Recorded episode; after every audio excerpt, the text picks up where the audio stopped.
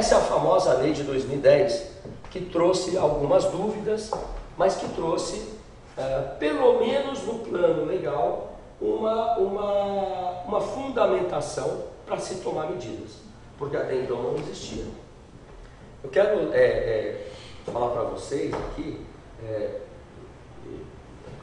que os casos que nós temos, que, com os quais nós temos nos defrontado, são muito graves, não é? Crianças levadas até para uh, para fora do país sob a alegação de que iriam visitar um parente, crianças levadas para outros cantos do país, uh, uh, a criança sendo orquestrada para enviar cartas.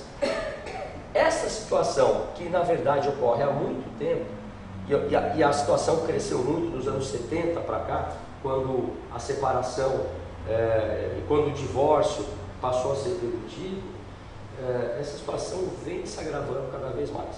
A ponto do legislador, é, dos nossos parlamentares, terem discutido muito essa lei, que é a 12.318.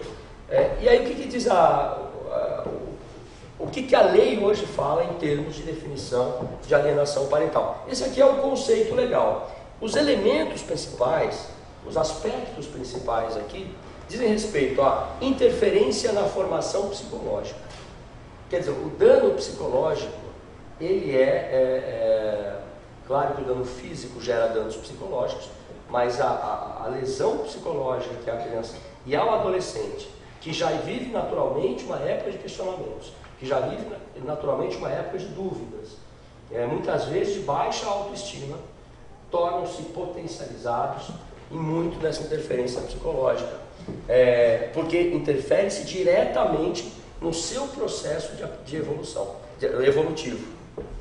E aí, é, a lei deixou claro, pode ser induzida por um dos genitores, mas também pelos avós, os avós foram textualmente inseridos aí no conceito legal, é?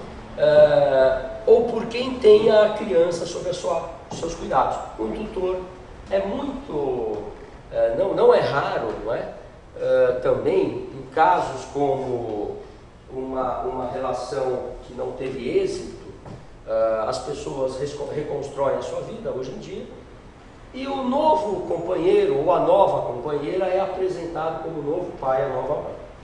Olha, isso aqui que é sua mãe agora, viu? Isso aqui é para o seu pai agora. Aqui, o outro não, o outro não gosta mais de você. Arrumou outra família. Não é? É, situações que a gente vê muito novela até, não é? a gente lembra muito disso e retrata uma realidade. Né? Então nós estamos ampliando aqui o nosso rol de possíveis alienadores. Bom, e aqui quanto aos avós, é, qual é o raciocínio que o legislador seguiu? Ora, os avós, pelo novo Código Civil, eu digo novo, porque ele começou a vigorar em 2002, o anterior era de, era de 1916, ele estabelece a obrigação dos avós em pagar alimentos. Se o genitor, se um dos genitores não pode pagar alimento, o devedor não tem condições para isso, hoje o avô e a avó podem ser cobrados. Às vezes, para complementar a pensão, então é, é, o pai devedor de alimentos paga junto com a avó paterna ou o avô paterno. É, daí a necessidade de orientarmos bem nossos filhos né? nesse sentido, de quando ter filhos, como criar os filhos é, às vezes pagam por inteira a pensão. É, ora, se os avós podem ser cobrados os seus deveres em relação aos netos, também eles têm é, deveres em relação, quanto a alimentos, também têm os deveres em relação aos cuidados com a, a integridade psicológica do netinho e da netinha. Mas também foram colocados como vítimas, se for o caso. Poderão ser vítimas. Eu quero lembrar aqui que já no final do ano retrasado, nós tivemos a edição, uma, uma emenda no Código Civil, é, uma alteração do Código Civil, que permite aos avós exigir na justiça o direito de visita dos netos.